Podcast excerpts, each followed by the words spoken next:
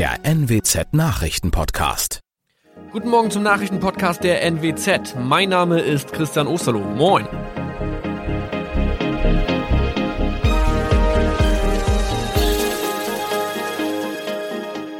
Und das sind unsere regionalen Nachrichten am Morgen.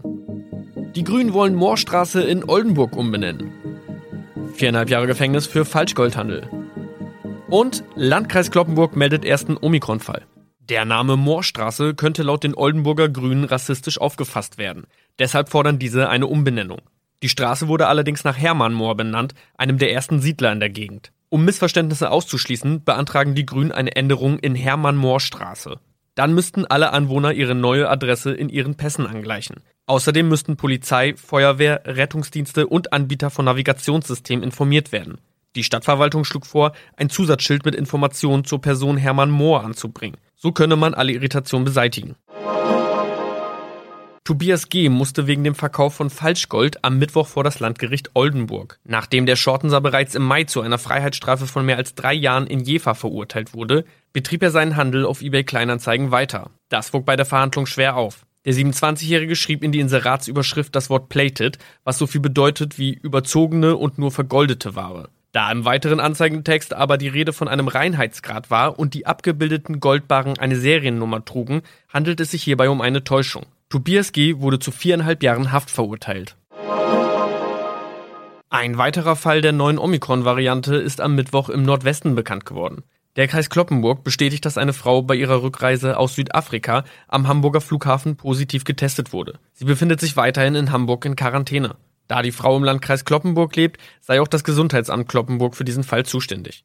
Zuvor gab es bereits bestätigte Omikron-Fälle in der Wesermarsch und im Kreis Leer. Das waren unsere Nachrichten aus der Region. Weitere aktuelle News aus dem Nordwesten finden Sie wie immer auf NWZ Online. Und Aktuelles aus Deutschland und der Welt hören Sie jetzt von unseren Kollegen aus Berlin. Vielen Dank und schönen guten Morgen. Ich bin Maja Däne und das sind heute unsere Themen aus Deutschland und der Welt. Lockdown und Lockerungen, Vorsorge vor hoch ansteckender Virusmutation in Deutschland, Hoffnung für Risikopatienten, neues Medikament im Kampf gegen Corona und Impfstoffengpässe. EU erhöht Druck auf Pharmakonzerne. Die Verlängerung des Lockdowns hat gerade erst begonnen, da rufen die ersten schon wieder nach Lockerungen. Zwar sind die Infektionszahlen leicht zurückgegangen, aber wir sind wohl doch noch lange nicht über den Berg. Experten und Politiker machen sich vor allem Sorgen wegen der Ausbreitung der neuen, hoch ansteckenden Virusmutationen.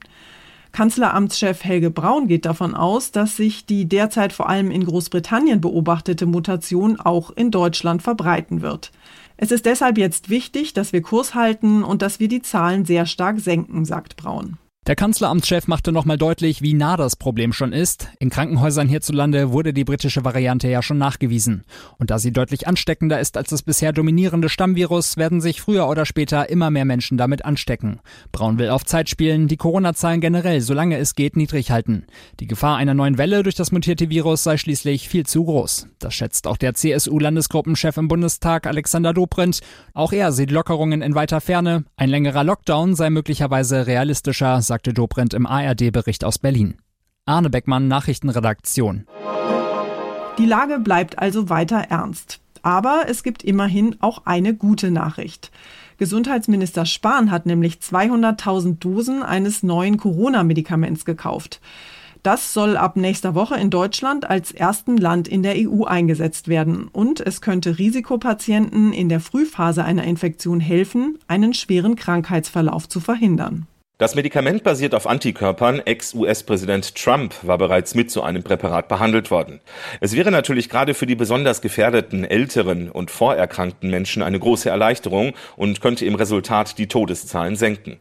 Ein weiterer Lichtblick also neben den Impfungen, die allerdings weiter nur schleppend vorangehen. Es gibt nach wie vor zu wenig Impfstoff. Die Hausärzte aber sagen, nur Geduld. Die Situation werde sich schon bald entspannen. Aus Berlin, Uli Reitinger.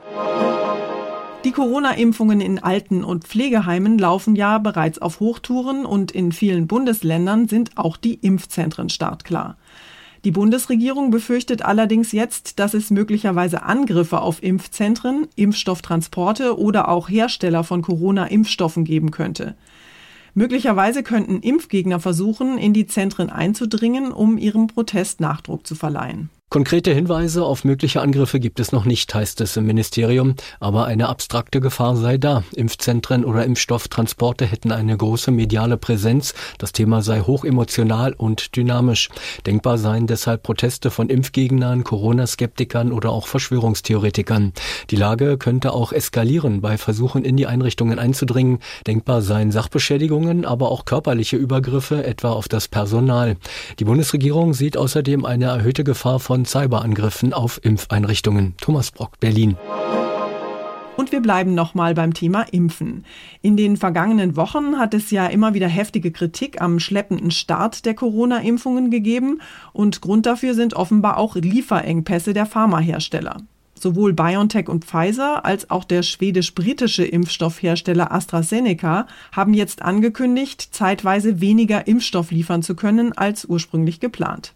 Die EU warnt die Pharmakonzerne angesichts dieser Lieferverzögerungen jetzt vor möglichen Konsequenzen. Die EU-Kommission hatte eigentlich ein ehrgeiziges Impfziel im Kopf. Bis zum Ende des Sommers sollten die EU-Staaten mindestens 70 Prozent der erwachsenen Bevölkerung impfen können. Nachdem mittlerweile aber die Hersteller Pfizer BioNTech und auch AstraZeneca angekündigt haben, zeitweise nicht so viel Impfstoff liefern zu können wie ursprünglich geplant, räumt EU-Ratspräsident Michel nun ein, dass dieses Ziel nur schwer zu realisieren sein dürfte. Saar Gazadeh, Brüssel. Je länger die Corona-Maßnahmen andauern und je härter sie werden, desto ungeduldiger reagieren die Menschen. Und zwar nicht nur hier bei uns in Deutschland, sondern auch anderswo in Europa. In den Niederlanden haben die seit dem Wochenende geltenden nächtlichen Ausgangssperren jetzt zu heftigen Protesten und Krawallen geführt. In Den Haag und mehreren anderen Städten ist es zu Ausschreitungen gekommen und Polizisten wurden mit Feuerwerkskörpern und Steinen angegriffen.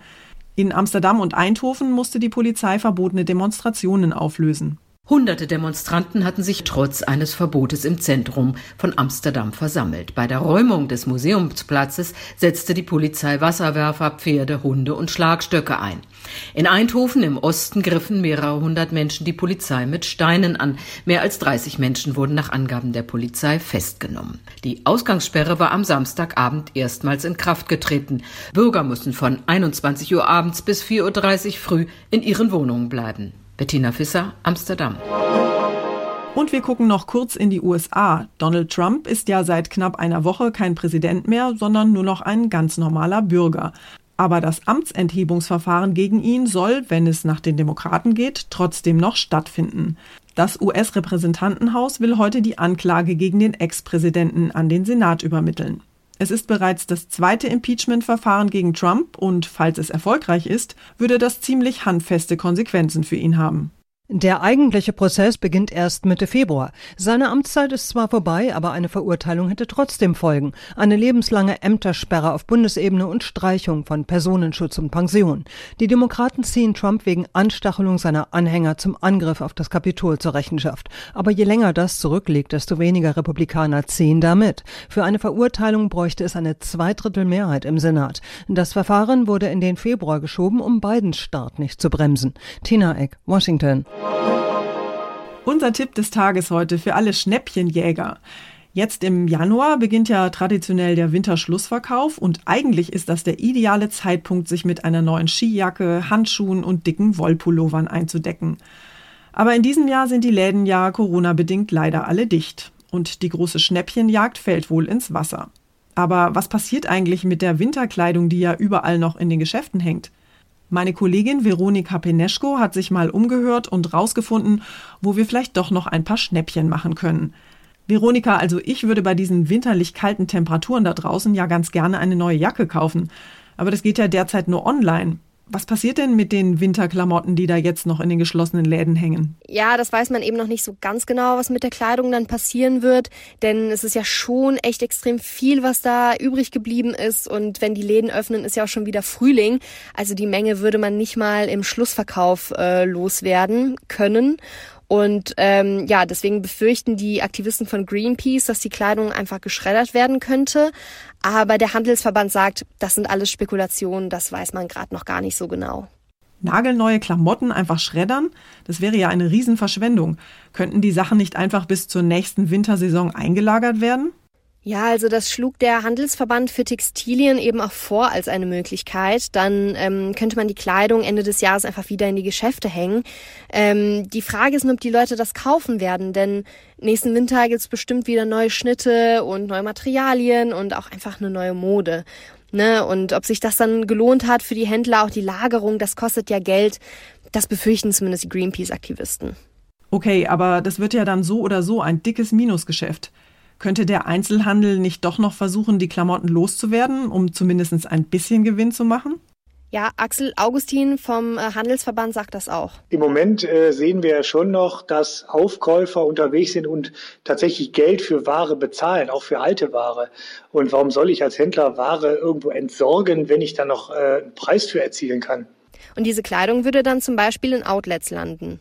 Gut, aber was heißt das denn jetzt für mich als Kunden? Soll ich warten, bis die Geschäfte wieder öffnen dürfen oder lieber jetzt im Online-Sale zuschlagen?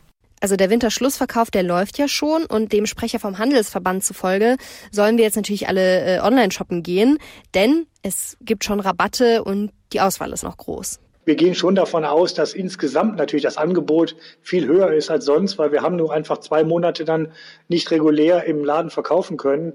Und das bedeutet natürlich, dass schon äh, der Druck in den Lägern größer ist und äh, dass damit auch die Durchschnittsrabatte höher sein werden. Vielleicht sollte man sich dann bis Februar noch ein bisschen zurückhalten. Okay, Schnäppchenjäger, der Countdown läuft. Dankeschön, Veronika.